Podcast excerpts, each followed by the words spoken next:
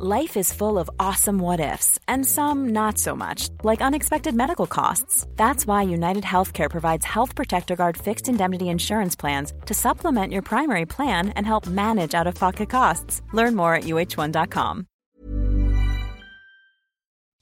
Bienvenue à tous, c'est la belle histoire de France, chapitre par chapitre, avec Franck Ferrand, Marc Menant. Aujourd'hui, chapitre 52, un chapitre qui va nous plonger au cœur de la belle époque où on va se poser la question de savoir pour qui elle fut belle en réalité. Voilà la question du jour. Nous aborderons euh, ce moment privilégié de notre histoire autour de 1900 avec ses inventions, ses personnalités, son art de vivre. C'est parti.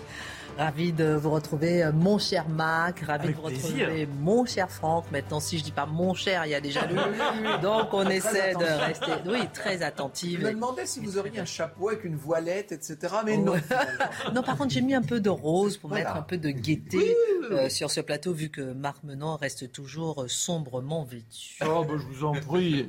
L'essentiel, c'est de ne point avoir l'humeur sombre. Attention que vos papiers ne tombent pas de votre poche. Mon cher Franck, non mais c'est vrai, ils vont tomber. En 1889, une nouvelle exposition universelle, la quatrième, après celle de 1855, 1867, 1878, se déroule à Paris. Des millions de visiteurs affluent vers la ville lumière comme aimantée par la tour Eiffel. Oui, ça vous aura pas échappé que 1889, c'est 100 ans après 1789, et donc c'est le centenaire de la Révolution. Et pour les républicains qui maintenant sont bien installés, on a vu les débuts très difficiles de la Troisième République, mais là ça y est, maintenant euh, que, que, les, que les élections euh, ont apporté, ont amené dans les chambres beaucoup de républicains. Le régime est installé, il est content, il est fier de lui, il veut célébrer le plus possible ce centenaire de la Révolution, et c'est à l'occasion d'une exposition universelle qu'il va le faire. Alors, c'est vrai, vous avez raison, il y a eu les deux grandes expositions de 55-67, celle du Second Empire. Il y a eu l'exposition qui n'était pas tout à fait universelle, qui était l'exposition internationale de 1878 pour justement asseoir cette République qui en avait grand besoin. C'est quoi la différence ben, entre universelle et Disons qu'elle n'avait pas tout à fait la même, la envergure. et la même envergure. Et bon, il y aurait beaucoup à dire sur l'exposition de 78 qui est très méconnue mais qui est passionnante et très drôle, si je puis dire, mais ça nous entraînerait ailleurs. En 1889, alors là, Paris se transfigure littéralement avec notamment, bien sûr, vous l'avez dit, depuis trois ans et demi, la construction de cette espèce de phare de la liberté, une tour de 1000 pieds c'est comme ça que les anglo-saxons avaient posé le défi. C'est la raison pour laquelle elle fait 300 mètres, hein, c'est 1000 pieds, cette tour qui euh, devait s'appeler la, phare de la, tour de la liberté, la tour de la République? On a cherché 36 noms, ça plaisait aux uns, pas aux autres. Finalement, on lui a donné le nom de l'ingénieur qui en a assuré la construction, mais non pas la conception. Hein. C'était euh, Koechlin et Noguer qui avaient, qui avaient conçu la tour, mais c'est lui qui l'a construite, c'est Monsieur Eiffel, Gustave Eiffel, bien entendu. Et donc, cette tour Eiffel devient non seulement le phare de Paris, mais le phare de la France, mais en quelque sorte le phare d'une civilisation française à son apogée très critiqué quand même à un moment donné. Quand on voit ériger ces morceaux de ferraille, il y en a plus d'un qui trempe la plume. Dont Maupassant. Voilà. Euh, beaucoup étaient dans le village opposé à la Tour Eiffel. On, est bien en France. Moi, j'ai fait, partie de ceux qui, quand j'étais jeune, étaient contre la Tour Eiffel, donc je me moque même pas d'eux. Bon, Vous bref. Étiez déjà là. Je ferme cette, parenthèse. Non, c'était pourtant bien longtemps après. C'était encore 100 ans plus tard, en 1989. Bref. Euh, ne nous apesantissons pas sur des sujets euh, un peu désastreux, disons-le. Ce qui est sûr, c'est que à partir de 1889 et jusqu'en 1914, c'est-à-dire pendant exactement 25 ans, ça fait un quart de siècle, c'est pratique, c'est beau pour les historiens, la France va vivre sans doute une des plus belles, une des plus rayonnantes, une des plus lumineuses pages de son histoire dans tous les domaines. Et cette exposition de 89 va être en quelque sorte euh, dans Paris Ville Lumière, euh, avec euh, cette fée électricité qui est en train de se répandre partout, elle va être le point de départ, le lancement en quelque sorte de la fête. Hmm. Il y aura une autre grande exposition universelle, peut-être encore plus extraordinaire, ce sera celle de 1900 bien entendu, pour saluer l'entrée de cette France triomphante dans le XXe siècle. Mais on n'en est pas tout à fait là. Alors, Évidemment, il est toujours un peu délicat euh, d'évoquer une longue période de 25 ans comme ça, euh, d'une façon générale, mais c'est vrai que la belle époque, c'est quelque chose de singulier quand même. Je parlais des tenues tout à l'heure, toutes ces dames avec les, grands, les grandes robes à panier magnifiques, ces messieurs avec les cannes à pommeau, le canotier, n'est-ce pas, les enfants en costume marin ou les petites filles avec les anglaises et qui jouent au cerceau avec les bonnes d'enfants. Enfin, voyez l'ambiance. Pourquoi c'est important de s'arrêter justement Parce que je ce pense moment de la France? Il y a eu un certain nombre de modèles de civilisation inventés par la France. C'est ce que nous nous sommes euh, tués à, tous les trois à démontrer depuis maintenant de nombreuses semaines, depuis plus d'un an. Euh, il y a eu cette espèce d'apogée de l'époque des cathédrales, du temps de Saint-Louis. Il y a eu la Renaissance humaniste, invraisemblable, avec tous ces poètes et ces savants. Il y a eu, sous Louis XIV, le grand siècle, et puis la puissance militaire napoléonienne. Et bien voilà que, à la belle époque, il y a l'art de vivre. La belle époque, c'est la bonne cuisine, c'est la belle musique, ce sont les beaux-arts, on verra ça dans un instant. C'est une espèce de douceur d'être et de vivre, en tout cas pour les personnes qui en ont les moyens. Mais ça, précisons toujours que c'est le cas dans toutes les époques, quelles qu'elles soient. Mais c'est vrai que cette belle époque a surtout été belle pour les tenants euh, de la bourgeoisie française. Il est évident que pour d'autres, elle a été sans doute un peu moins belle. En tout cas, elle a laissé le souvenir d'une époque où tout était possible parce que la grande croyance partagée par quasiment tout le monde, je dis quasiment à cette époque, c'est la croyance dans le progrès. La France des inventeurs.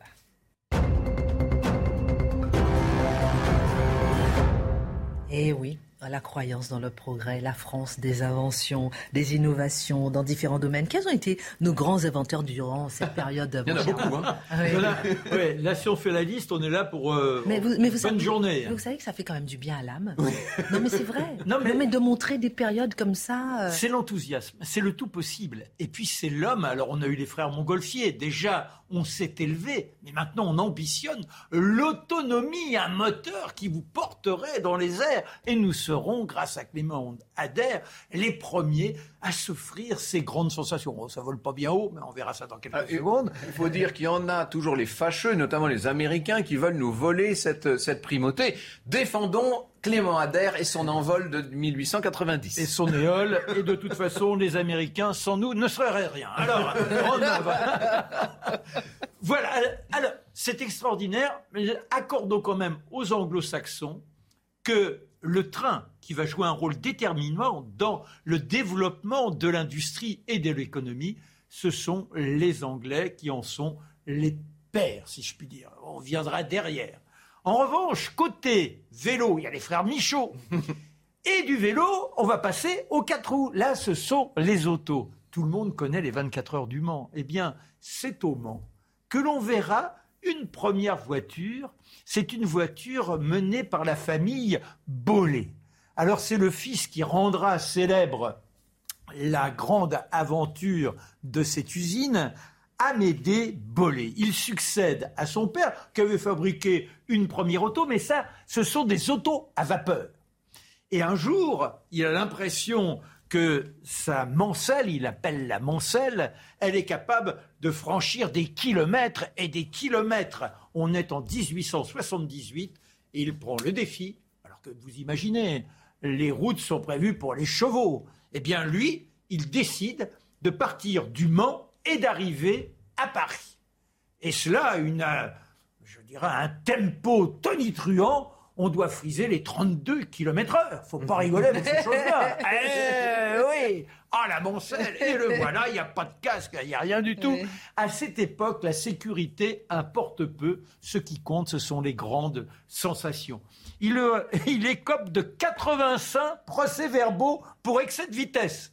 Parce que forcément, le code de la route n'existe pas encore, mais théoriquement, on ne doit pas dépasser une certaine allure.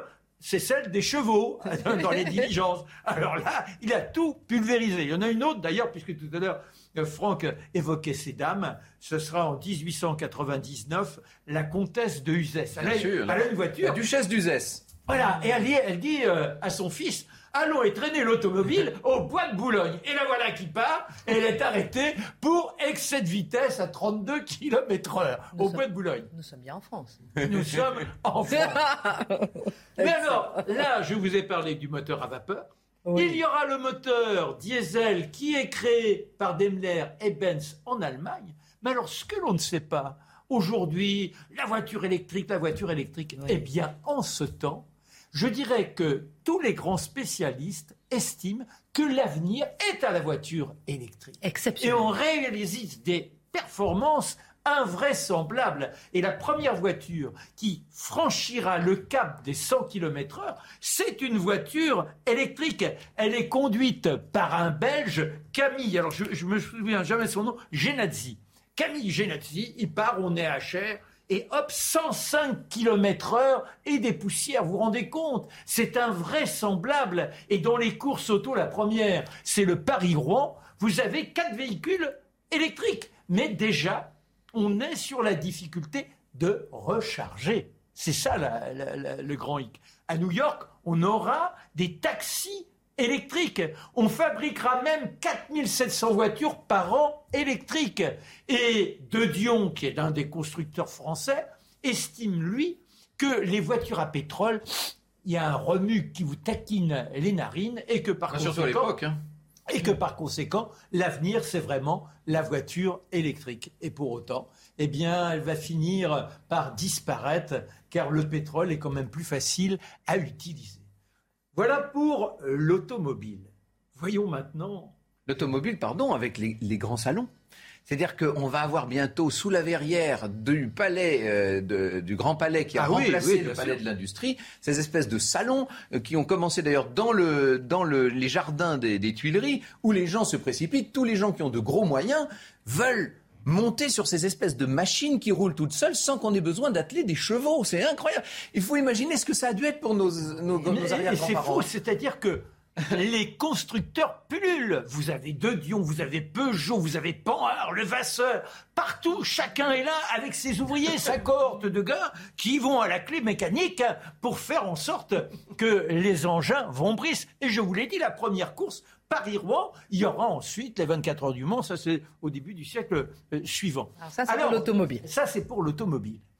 Voyons maintenant Clément Adair. C'est un fils de famille. On est dans la menuiserie. Et il se montre très très brillant, très rapidement. C'est un gars qui, se tourne au boule l'esprit grâce aux mathématiques. Il est extrêmement créatif. Il regarde les oiseaux dans sa petite province. Il les voit le voler. Il se dit ah ça doit être formidable. Forcément, on associe les frères montgolfiers, les ballons et puis ces oiseaux qui volent. Et si on battait des ailes, oui, mais si on mettait un moteur, ça serait peut-être mieux. Et il fait fortune en prenant à un moment donné le brevet de Graham Bell qui a inventé le téléphone. N'oublions pas cette époque, je vous dis, ça jaillit de partout. L'électricité, puisque là je vous ai parlé des voitures électriques, euh, le téléphone, Graham Bell qui permet aux uns et aux autres de se relier. Et lui, il a une idée extraordinaire. Il prend ce brevet, il, il invente le théâtrophone. Le théâtrophone, c'est-à-dire qu'il met des micros à l'opéra et de chez lui, il écoute le spectacle.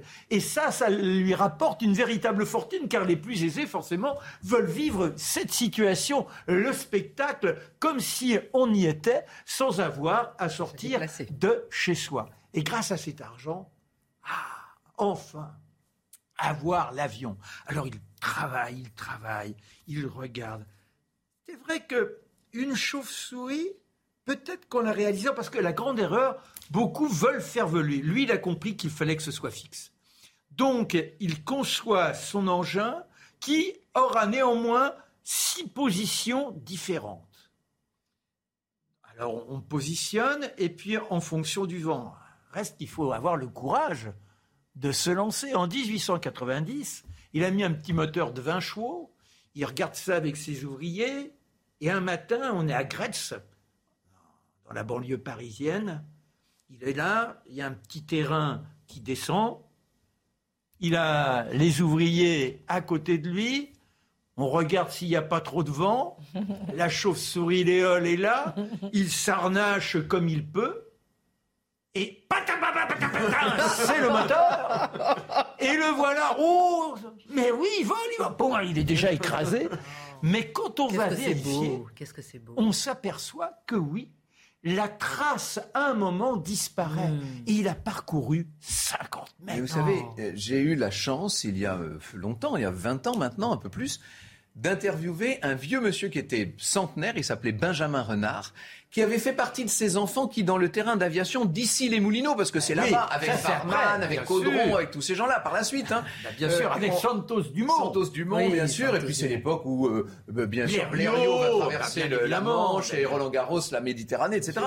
Et lui, le gamin, il était avec ses, ses, copains. ce jour-là, ils n'avaient pas d'école, ils étaient bien contents. On les faisait allonger tous les 10 mètres dans un champ et on leur disait, tu vas voir la machine qui passe là, tu regardes bien si ces, si ces roues décollent du sol. C'était pour voir si l'avion décollait ou ne décollait pas, vous vous rendez compte? Parce que, parce que formidable moment vous vous rendez compte, on est en 1890 et le premier vol reconnu sera celui de ces escrocs de frères Wright. Non, les frères Wright, ils machine font propulsée.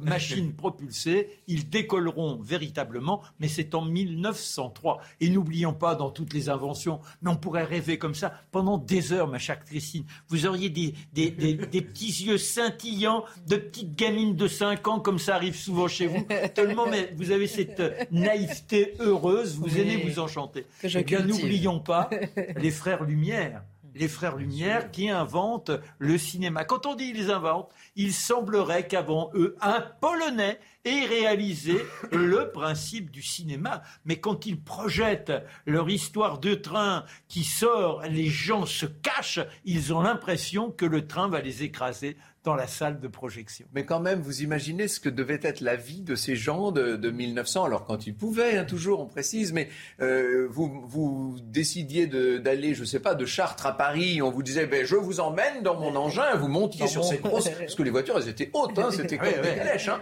vous montiez là-dedans et hop, ça y est, ben, il n'y avait pas de cheval, rien, et vous partiez. Et à un moment, on disait, oh, l'aéroplane, l'aéroplane, tout le monde regardait, il y avait un, un aéroplane dans le ciel, et vous arriviez, on est en 97 au Grand Café Capucine, et on vous disait, venez voir la nouvelle invention. Et là, on vous projetait une photo sur, euh, sur un écran, et la photo en question se mettait à bouger. Et, mais bien sûr, nous, ça nous paraît tellement évident, mais pour les gens... Oui, mais alors, c'est important le décor que vient de planter Franck. Parce qu'il y avait les besogneux, ceux qui étaient condamnés au travail. Il n'y avait pas de jour, un seul jour de repos. On travaillait 17 heures, 18 heures par jour, les gamins. On attendait la page Marc. Mais, mais, non, mais non. Non, mais, c'est important de savoir, effectivement, mais, parce qu'il a parlé de ceux qui en bien Sûr, bien sûr, mais ce qui est extraordinaire, là où Franck a raison, c'est qu'ils ont néanmoins cet enthousiasme, cette passion, ce souffle qui les emporte. Et, quand ils ont un moment de repos, voilà, voilà, quand ils ont un moment de repos, ils sont là, ils cherchent, ils entendent le moindre bruit. C'est une auto, viens voir, là, un avion. Et on est dans un monde d'hallucinés, un monde où l'avenir de l'homme est véritablement radieux. Et, un monde où l'on chante et où l'on rit beaucoup. Quand on voit, quand on dérush, comme on dit aujourd'hui, tous ces films qui ont été faits à l'infini en 1900, on se rend compte qu'il y a beaucoup de gens partout en train de rire. On se dit, mais c'est la caméra qui les fait rire, apparemment pas. Il y a une étude très sérieuse qui a été faite il y a maintenant une bonne dizaine d'années, j'avais cité ça il y a quelques temps. Euh, cette étude montrait que à la belle époque, on riait entre 4 et 5 fois plus qu'aujourd'hui. Donc, ah euh, ça faisait partie de la vie. Je pense qu'il y avait quand même, quelles que soient les les conditions de vie, enfin pour beaucoup en tout cas, il y avait une vraie joie de vivre. On avait confiance dans l'avenir, on avait vaincu la nature grâce au progrès voilà, technique. ça. on, domine la nature et puis il y a cette musique, l'accordéon, les flonflons. Vous sortez de la mine, vous êtes une gueule noire. Allez, on va aller voir les filles et on scintille au quotidien quand on a ces instants de détente. on, on ne pleure pas on essaie de grappiller tout ce qui peut vous valoir un petit enchantement. les butineurs du bonheur. Je me permets de vous arrêter, de vous interrompre un peu, parce que je vois que messieurs sont emportés par la belle époque. On parlera de Sarah Bernard, on parlera de l'anarchisme, on parlera de tous ces sujets, mais une question. L'empire colonial français.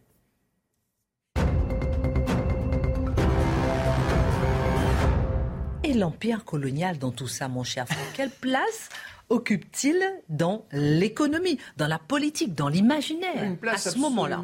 essentielle, et vous avez raison d'ajouter l'imaginaire, parce que ça fait partie. Euh, n'oubliez pas que euh, la France est une république qui se bat au milieu de plein de monarchies. Elle est entourée de monarchies, c'est bien simple. Il y a des royautés, des empires partout. Elle est la seule république là au milieu euh, qui a eu beaucoup de déboires. On vient de raconter dans les émissions précédentes. Et il lui faut un socle et une assise. Et la grande assise française, disons-le, surtout à cette belle époque, c'est l'empire colonial. Alors, on a eu l'occasion déjà de parler de la conquête de l'Algérie, bien sûr. Plus tard, il y aura les protectorats hein, du Maroc et de la Tunisie. Donc ça, c'est l'Afrique du Nord. Il y a toute l'Afrique occidentale française, ce gigantesque continent, les Français et les Anglais se le sont partagés sur le dos des Portugais et en laissant une toute petite place aux Allemands. Mais essentiellement, vous avez au sud et à l'est les colonies anglaises, au, à l'ouest et au nord les colonies françaises. Et, en Afrique du Sud, il y aura les Hollandais. C'est leur refuge.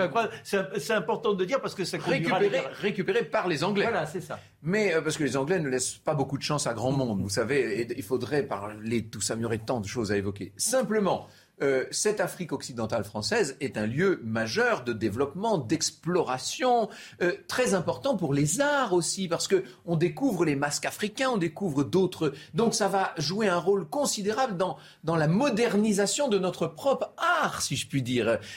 Donc dans l'imaginaire, c'est un truc, c'est une chose très importante. Alors il n'y a pas que l'Afrique, hein, bien entendu. Il faudrait citer évidemment tous les confettis de, de, de, France un peu partout, mais bien sûr l'extrême-orient avec euh, cette colonie de l'Indochine, hein, qui comporte effectivement mm. euh, la Cochinchine, le Tonkin, le Laos et la Nam, et euh, notamment euh, au Tonkin, autour d'Hanoï, une espèce de colonie d'une richesse considérable, avec la nécessité pour relier ces colonies, de développer des lignes maritimes. En l'occurrence, ce sont les messageries maritimes. On passe, vous savez, à l'époque par le canal de Suez, etc. On passe beaucoup de temps à bord des bateaux à l'époque. Les grands paquebots, parce qu'on a parlé de, des aéroplanes et des toutes premières automobiles, mais il faudrait parler de tous ces grands paquebots qui sont la fierté de la belle époque. Il y en a énormément. Le plus célèbre de tous, il est anglais et anglo-américain, il n'est pas français. Ce sera le Titanic. Il subira mauvaise fortune en 1912. Mais on en a, nous, qui s'appellent le France, l'île de France, etc. Ce sont des paquebots absolument magnifiques. Le France de l'époque, je précise. Euh, bon, on pourrait parler de cet empire colonial. Trois choses à retenir sur cet empire colonial. D'abord et avant tout, ce, pas, ce ne sont pas ou peu des colonies de, euh, des colonies commerciales. Euh, vous avez, avec les Anglais, euh, vous savez, euh, des comptoirs extrêmement efficaces qui nourrissent la métropole anglaise d'une façon extraordinaire. Nous, nous avons des colonies de peuplement souvent difficiles à gérer. Euh, donc, ce sont des colonies dont la gestion est assez difficile, il faut bien le dire. Deuxième chose, et ça, ça a un lien direct avec la chose précédente, c'est l'administration coloniale nous avons un corps d'administrateurs coloniaux extrêmement efficaces qui vont faire leurs armes là-bas et qui d'ailleurs vont jouer un rôle très important dans ce qui est déjà la naissance de ce que bientôt on appellera la technocratie. Ça pourrait naître là d'une certaine façon. Puis la troisième chose euh, concernant ces grandes euh, colonies françaises, c'est qu'elles auront d'une certaine manière euh, été des, des, comment on pourrait dire, des éléments de rayonnement pour la France, pour la langue française, pour la culture française, pour le droit français. Donc il y a une espèce d'extension de l'esprit français, notamment de la langue, sur tous les continents. Ça joue un rôle absolument essentiel. C'est important. C'est la langue et cet esprit des Lumières. Voilà. Parce que euh, on a le sens de la liberté qui était inimaginable dans nombre de contrées. La liberté dans son absolu, dans son principe philosophique. Mais pas dans sa pratique. Non, non, non, mais je parle. Non, non, mais bien sûr. ce qu'il faut dire, c'est qu'il y a beaucoup de violence coloniale. Ça, c'est un. Oui, c'est ce que j'allais dire à l'heure de la déconstruction oui, bien classique. Est-ce que vous n'êtes pas en train d'un peu d'enjoliver Non, non, non, mais non, je sais. j'essaie de montrer les deux aspects. Hein. C'est-à-dire qu'il y a un rayonnement, il y a une architecture incroyable, il y a ce développement culturel, il y a cette émancipation de populations entières. C'était le projet de Jules Ferry euh, à l'époque où il crée, au nom de la République, ces colonies qui étaient censées être émancipatrices. Mais il y a aussi euh, des duretés, des violences coloniales. Il y a euh, un système de hiérarchie qu'on ne connaîtrait pas du tout en métropole. Le moindre petit employé colonial euh, a dans n'importe quelle colonie une armée de domestiques. ça n'existe pas. Il a l'arrogance du parvenu. Vous voyez, c'est le mépris de l'autre. Et c'est très important de dire ça, parce que ça, c'est vrai que c'est une chose qu'on ne dit pas assez, que l'opposition aux colonies et au colonialisme existait déjà à cette époque et était déjà très développé. Ce qui est bizarre, c'est qu'au tout début, c'était plutôt la gauche qui développait les colonies et la droite qui s'y opposait. Et on va voir ça se renverser avec le début du XXe siècle où c'est la droite qui va vouloir étendre les colonies et la gauche qui s'y opposera pour des raisons sociales. Bon, il y a beaucoup de choses à dire, mais on va marquer une pause et dans un instant, on va parler de la culture la culture française. À ce moment-là, on parlera des prémices de l'anarchisme et du nihilisme. En France, on parlera de la grande Sarah Bernard, hein, l'égérie quand même de cette belle époque. On marque une pause à tout de suite. Retour sur le plateau de la belle histoire de France, chapitre 52, la belle époque. Mais la belle époque pour qui? On en parlera, on en parle tout au long de cette émission euh, passionnante. Ce qui est intéressant, c'est qu'on se disait, messieurs, la culture française à cette époque, qu'est-ce qu'elle était? Bah, Elle est incroyable. florissante, oui. C'est ce, que, c'est ce que dit Franck. Et je, je crois que sincèrement, on a sur ce plan intellectuel, apporté énormément. Il faut voir la colonisation en, en deux parties. Hein, c'est-à-dire que pour la colonie, mais même pour oui, non, mais, mais ah, là, on a ce, ce goût, ce goût de l'enrichissement de l'esprit, de faire en sorte que tout le monde entre dans une forme de prospérité intellectuelle. Et que la langue soit merveilleusement bien servie. C'est dans les écoles où on dessine les mots. Je, je dirais les pleins et les, déliés. pleins et les déliés. Et tout à chacun se toque de cette connaissance. C'est à qui sera le prix brillant, avoir le certificat d'études ça vous distingue dans votre campagne. Vous êtes le petit petiot, là, celui qui représente l'intelligence. Et avec ça, votre cartable sous le bras et les prix distribués à la fin de l'année, vous représentez pour la famille l'honneur, la distinction. Et vous imaginez l'importance des artistes de l'époque. Euh, quand on parle de Claude Monet ou d'Auguste Renoir, quand on parle du sculpteur Auguste Rodin, incroyable Rodin, c'est le, on va dire d'une certaine manière, c'est le démiurge de cette belle époque. Massenet, passe... Debussy, et voilà, quand vous passez à la musique, Massenet, effectivement, tout le monde partout siffle et chante dans les rues les airs des grands opéras de, de Massenet, de Manon, etc. Et Debussy, bien sûr, et tous les autres d'ailleurs, tous nos grands efforés, chaussons, tous nos grands, ce qu'on appelle la musique française. Vous savez, quand dans, le monde de la musique classique, on dit la musique française, mais c'est cette époque-là. Et puis, bien sûr, comme dit Marc, les plus grands écrivains qui soient, d'Anatole France à Marcel ah, Proust, vous imaginez. Octave euh, Mirbeau, fantastique, et des grands dramaturges. Fédo, Rostand. Voilà, un grand, un grand dramaturge comique, si je puis dire, euh, qui est euh, bien sûr Georges Feydeau, qui joue un rôle essentiel pour amuser, alors là, la bourgeoisie dans toutes les villes. Vous imaginez le nombre de, pièces de Feydeau à l'affiche, c'est extraordinaire. Et puis alors, celui qui en 1897 va ramasser tout ça, le résumer, le synthétiser, va montrer à la face du monde entier ce qu'est le panache français, va faire vibrer cette culture, peut-être pour la dernière grande fois. C'est le plus grand succès de toute l'histoire du théâtre français. C'est Cyrano de Bergerac et l'auteur, c'était Edmond Rostand, bien entendu. Est-ce qu'on peut dire euh, rapidement que euh, jamais la France n'a autant rayonné au niveau de la culture? Oui, oui, enfin, n'oublions pas quand même que nous avons été la langue, la langue de l'Europe, et que toutes les cours se targuaient de pratiquer oui, c'est vrai, mais je pense que le rayonnement de la France immense au XVIIe, au XVIIIe siècle est un rayonnement aristocratique de oui, cour. Là, ça, touche tous les publics, à toutes les classes. Donc, donc c'est un rayonnement sans précédent, oui, incontestablement. Mais déjà parce qu'on a les moyens de la diffusion, que ce soit, on, a parlé tout à l'heure du téléphone, la radio va naître, etc., eh etc.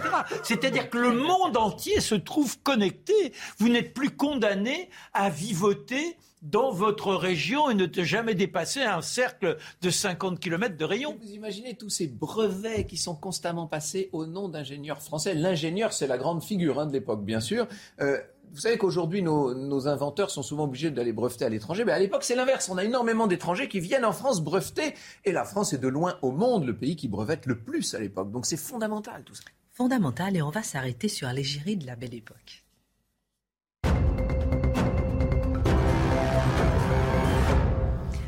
Il est des femmes qui ont durablement marqué l'histoire artistique et culturelle de notre pays. Et c'est notamment le cas de l'immense comédienne Sarah Bernard. Franck, alors, vous allez nous brosser un peu le portrait de, cette femme, la première actrice à suivre euh, des tournées sur les cinq continents. Vous voyez, euh, Madame Sarah, hein, Notre-Dame du théâtre, comme euh, certains l'appelaient, c'est, euh, Sacha Guitry qui la connaissait bien parce que lorsqu'il était enfant, Sacha était né en 85 et lorsqu'il allait avec son père Lucien Guitry rendre visite à Madame Sarah, c'était la grande cérémonie du dimanche. On allait voir Madame Sarah. Et, Sacha Guitry a dit j'ai longtemps cru que pour tous les enfants de France et de Navarre, il y avait le moment incontournable où on allait voir Madame Sarah. elle était évidemment la plus célèbre. C'est la première célébrité de toute l'histoire de l'humanité. Célébrité au sens superstar. Dites-vous que cette femme, lorsqu'elle arrive dans un pays, que ce soit, euh, que ce soit la Russie, les États-Unis, l'Angleterre, n'importe où, le pays s'arrête. C'est un événement national. Toutes les vitrines de tous les magasins euh, mettent sa photo en grand. Vous imaginez ce que c'est? C'est complètement fou. On dit qu'elle va jouer jusque dans les fins fonds du Far West et que, évidemment, elle joue devant des Sioux qui ne connaissent pas un mot de français, mais qui, à chaque tirade de racine, tirent un coup de feu en l'air. Avec cette voix très haut perché, un peu euh, légèrement vacillante, comme ça, que nous connaissons grâce à des enregistrements, certes qui donne, qui rendent, je crois, assez mal justice au, à l'immense talent de ce que devait être Sarah Bernard, parce que évidemment, nous n'avons plus cette musique-là dans l'oreille, et puis surtout, la technique sans doute nous trahit un peu. Elle, elle, elle est, pardon, celle que Proust a surnommée dans sa recherche du temps perdu la Berma, vous savez, cette, cette espèce de monument du théâtre. Mais alors, elle n'est pas seulement une femme de théâtre, c'est ça qu'il faut bien avoir euh, à l'esprit, c'est que cette femme a comme, euh, elle a eu comme soupirant des gens comme Émile de Girardin, Octave Mirbeau, dont on parlait, le peintre Georges Clérin, Gustave Doré, le grand euh, dessinateur, on dit aussi peut-être Gustave Moreau, le, le, grand, le grand peintre. Elle est celle qui a... C'est important la liste des prétendants. on pourrait en citer d'autres. Elle a, elle a je, fais une petite parenthèse aux téléspectateurs parce que pendant la préparation de l'émission, on a essayé de lister. Elle était, elle était longue la liste. Parce que là, je prends Sarah Bernard à un âge déjà mûr. On est à la belle époque, mais il faudrait prendre toute. Elle était déjà célèbre sous le Second Empire, hein, quand même. Il faut, comprendre ça. Donc évidemment, c'est à la belle très Courtisée. Alors, elle a repéré Oscar Wilde, c'est elle qui découvre Mucha, vous savez, l'affichiste euh, qui doit être euh, autrichien, si je ne m'abuse, c'est elle qui soutient Lali, qui favorise Gallet, qui a découvert Guimard, elle est la muse de Gabriele D'Annunzio, de Maurice Metterlinck. Tout ça est complètement fou, vous imaginez. Et elle, alors elle adore les, les, les des excentricités. Parce qu'elle a compris une chose, c'est la première femme qui comprend la publicité.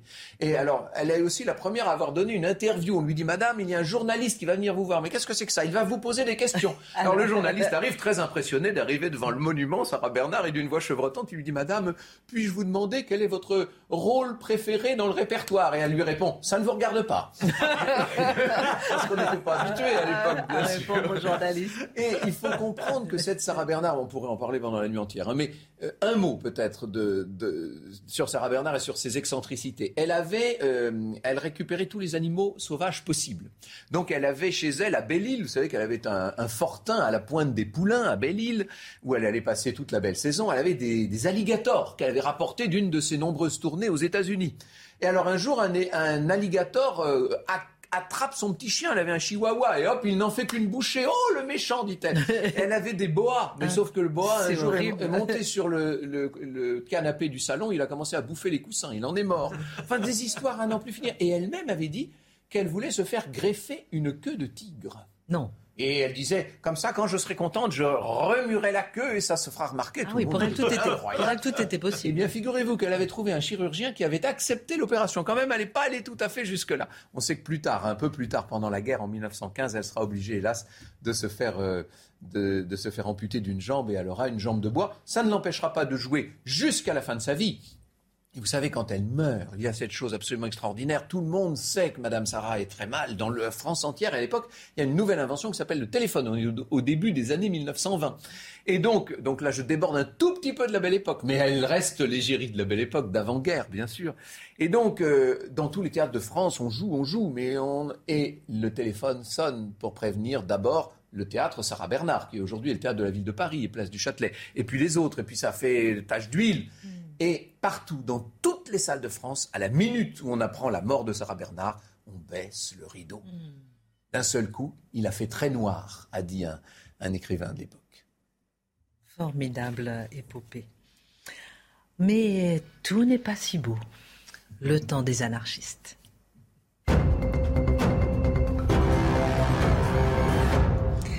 Si la belle époque est douce pour certains, mon cher Marc, brillante et innovante, on ne peut pas ignorer qu'elle est secouée en même temps par un anarchisme, par un nihilisme très violent. Peut-on dire, Marc, que l'on assiste à une dégradation des relations au sein de la société à cette époque? Moi, je ne le, traiterai pas comme ça. Je dirais que on est aussi, puisque ce monde se développe, que tout le monde tient au progrès, c'est comment ce progrès pourrait apporter à tous une évolution dans son quotidien. Alors là, il faut remonter avant cette belle époque. C'est Proudhon, c'est Bakounine. Ce sont ces gens qui disent la société, ne l'envisageons pas de façon marchande. Imaginons-la pour que les hommes, dans leur ensemble, puissent connaître une vie de réalisation personnelle. Ne soyons pas dans la consommation. Ils ont bien compris que l'on voulait pousser les êtres à la production et à ce rôle insipide, celui du renoncement, qui est le rôle du consommateur. Eh bien non, il nous faut un monde de conquérants et l'ouvrier doit en être. Voilà ce qui les occupait en 1881. Vous avez à Londres la grande internationale. Et là, on constate que malheureusement, ce monde, oui, il y a tout ce que nous avons décrit depuis tout à l'heure, mais il y a ce malheur au quotidien. Il y a ces familles dans les taudis, dans les masures, ces gamins qui sont là, qui meurent avant d'avoir pu germer dès l'âge de 4 ans, ces familles qui sont laminées, où il n'y a pas non pas l'espoir d'une existence, mais il n'y a même pas d'existence. Alors, camarades, c'est la lutte. Il faut faire sauter tout cela. Il nous faut renverser le monde avant qu'il ne s'enracine dans ces injustices. Et donc, on va passer à l'exécution de la théorie. Il nous faut maintenant être dans l'exécution. Ils sont aidés par une invention extraordinaire. On vous l'a dit. C'est cette époque où chaque jour, il y a une nouvelle trouvaille. Et celle-là, elle est déterminante dans l'installation du Nouveau Monde, c'est la dynamite de Nobel. Bah oui, la dynamite, ça permet d'éventrer la terre, de creuser les montagnes, de faire voilà des routes. C'est extraordinaire. Eh bien, eux, ils vont l'utiliser pour faire sauter les hommes. Et qui d'abord? Eh bien, ceux qui représentent l'injustice, c'est-à-dire les magistrats. Ravachol se charge d'un premier attentat, et puis il en commet un deuxième. Il est arrêté il est exécuté. Je peux vous citer nombre de noms, mais ceux qui dominent. Vous avez Émile Henry, Émile Henry qui fait sauter la gare, le terminus. Vous avez la brasserie du terminus. La hein. brasserie du terminus. Vous avez Vaillant. Et ces hommes-là, à chaque fois, quand ils sont devant leur juge... des bombes dans le public. Hein. mais oui, mais il n'est pas question de faire attention. L'important, c'est de toucher la société. Cette société, elle est innommable. Les innocents, de toute façon, ils sont perdus puisqu'ils n'ont pas de place. Alors, ce qui compte, c'est d'empêcher que ce monde se perdure. Il faut le laminés littéralement. Et devant leur juge, ils ont une sorte d'arrogance. Ils disent vous ferez tomber ma tête. Et alors, une autre traite, se, traite, tête, pardon, se dressera devant vous. Jamais vous ne nous arrêterez. les uns les autres. Euh, par exemple, lorsqu'il va, euh, lorsqu'il va euh, assassiner le président Carnot, dont on parlait tout à l'heure. Ça c'est Caserio. Caserio va vouloir venger Vaillant. Et puis d'autres voudront venger Caserio. C'est une espèce de jeu sans fin, bien sûr. Voilà, c'est l'hydre on coupe une tête, et il y a une autre tête qui pousse. Et ils le disent. Et à chaque fois, ils provoquent les uns derrière les autres. Et ce courant est un courant d'utopie, c'est un courant meurtrier, mortifère. Rien ne peut l'arrêter. Il sera repris bien des années plus tard par Jules Bonneau et les siens, mais sans leur voter les circonstances atténuantes, il faut bien comprendre que ces gens ne sentent pas qu'il y a une capacité d'écoute de la part de ceux qui détiennent les rouages économiques, que le patronat est fermé, que quand une grève est déclenchée, que se passe-t-il? Eh bien, on envoie l'armée. N'oubliez pas que les forces de l'ordre, en ce temps-là, donc c'est l'armée, on tire. Vous avez des mineurs. les vignerons du Midi. voilà, les vignerons du partout. Et dans ces conditions-là, il n'est pas question d'envisager d'être conciliant. Il nous faut l'extrême, l'extrême, l'extrême. Nous n'avons rien à perdre, même pas notre vie. C'est une sorte d'engagement nécessaire et viscéral pour se voter un avenir au peuple. Ça permet tout ça de voir à quel point il y a quand même une grande animosité entre les différentes catégories de la population. Il y a une autre grande affaire qui va profondément marqué euh, c'est ce tout début de XXe siècle, c'est en 1905, la séparation de l'Église et de l'État, et avec les fameux inventaires, notamment quand vous avez les agents de la force publique républicaine qui débarquent dans les communautés religieuses pour faire des inventaires de, biens, vous imaginez, c'est vécu par toute cette, cette vieille catholicité qui est là depuis des siècles. C'est vécu comme une agression euh, euh, euh, folle. Donc il y a on a montré la belle époque des voilettes, des, des, cerceaux, des jeux de plage et, des manèges. C'est vrai que ça existe et c'est incontestable. Il y avait une grande douceur de vivre et l'on riait et l'on chantait. Tout ça est vrai. Mais Sachons bien que dans tous les coins de la société, il y avait aussi les ferments d'une grande violence qui peut-être d'une certaine manière trouvera cette violence à se résorber dans le cataclysme effroyable de la Première Guerre mondiale qui va commencer là dans quelques mois maintenant. Ça, sera la communion en quelque sorte. Mais c'est vrai qu'il ne faut pas oublier cette lutte non pas de classe, mais cette lutte de la foi. C'est-à-dire que on finit par estimer que la religion protège les nantis. Que les nantis, au nom de la religion, que vous accordent-ils? Eh bien, ils vous accordent l'aumône, ils vous accordent la charité. Donc c'est une forme de mépris. Et de là, comment se désengorger de l'Église des luttes phénoménales qui se traduisent par cette loi de 1905 où l'homme doit exister en dehors du Tout-Puissant et théoriquement avec l'espoir que tout à chacun trouve son quotidien à peu près correct. Alors la semaine prochaine, on fera effectivement la guerre, comme vous l'avez dit, de 1914. Mais pourquoi vous ne m'avez pas proposé une émission sur la laïcité? Ah, c'est une bonne, c'est une bonne question. on aurait pu faire. Ah, ça sent le coup monter avec Marc. pas du tout, pas du tout. Mais je veux dire, non, mais vraiment, par exemple. Non, on a parlé, je crois, beaucoup de la laïcité, dans pas dans l'émission précédente, mais dans celle d'avant. Bien sûr, mais c'est de 1905. Bon, allez, je ferme la parenthèse, je vous laisse réfléchir euh, jusqu'à la prochaine émission. Mais un dernier mot, un système d'alliance dangereux, justement, qui va emmener à la, à la, guerre de 1914. Est-ce que vous pouvez nous dire un petit mot là-dessus? Avec notamment euh, un rôle euh, euh, de plus en plus marquant de l'Allemagne. Il y a ce nouveau pays, n'oubliez pas qu'il date de 1871, il est tout jeune, et il a en plus à sa tête, depuis la fin du 19e siècle, pendant toute cette période qu'on appelle la Belle Époque, vous savez, il y a deux stars à la Belle Époque il y a Sarah Bernard, dont je viens de vous dire un mot, et il y a le Kaiser, qui est nettement moins pacifique. Lui aussi est une star. Quand il arrive quelque part, tous les, tous les garçons d'hôtel connaissent, rêvent de ses très somptueux pourboires. Il, est, euh, il amuse la galerie, si je puis dire. Il a beaucoup d'allure, avec son, son bras dont il ne se sert pas, sa moustache en guidon de vélo, ses grands chapeaux à plumes. C'est un personnage, presque un personnage de théâtre, qui fait des revues militaires à longueur de temps, qui se croit le roi partout. C'est un peu le cas au demeurant. Il est, ne l'oubliez pas chez lui maintenant en Alsace et dans la moitié de la Lorraine, hein, donc euh, tout ça joue un rôle essentiel.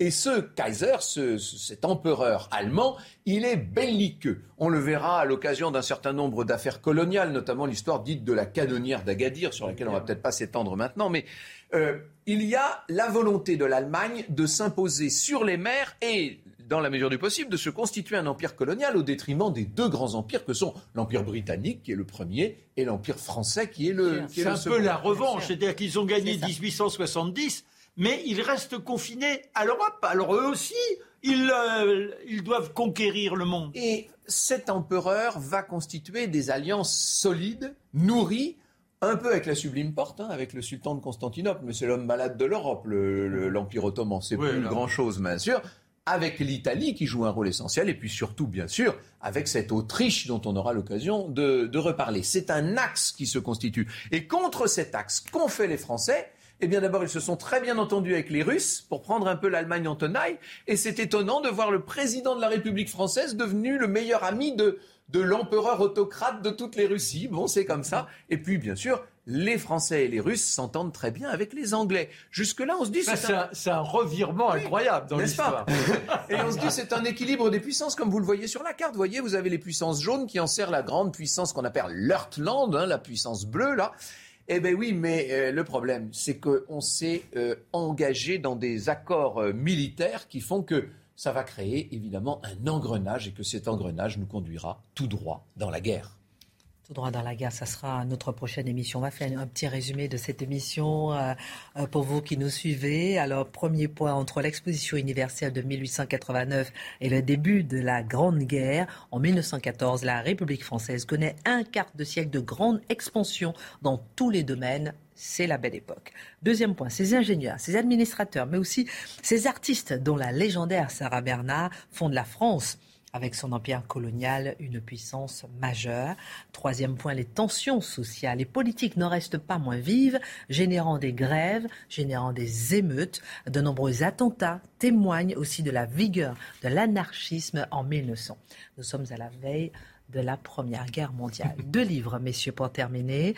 Euh, Paul Morand, 1900. Ah Ça, c'est quand vous on aime la littérature en dehors de tout. C'est-à-dire que à une époque où la plume devient fainéante et bien sèche, réjouissez-vous, auréolez-vous avec le style et la musique. Ça, c'est Paul Morand. absolue. Hein. Voilà. Ce, livre est une merveille absolue. Malheureusement, il n'est, comme vous pouvez le voir, là, vous avez vu la photo de la couverture, il n'a pas été réédité depuis très, très, très longtemps. Donc, Courez les bouquinistes. Voilà.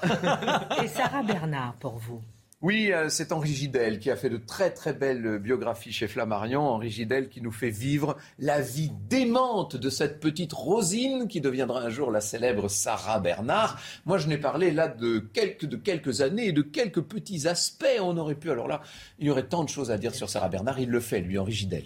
Merci Franck Ferrand, merci Marc Menant de nous avoir transportés pendant cette émission à la belle époque. La semaine prochaine, comme en 14. Retrouvez ce programme dès maintenant sur cnews.fr.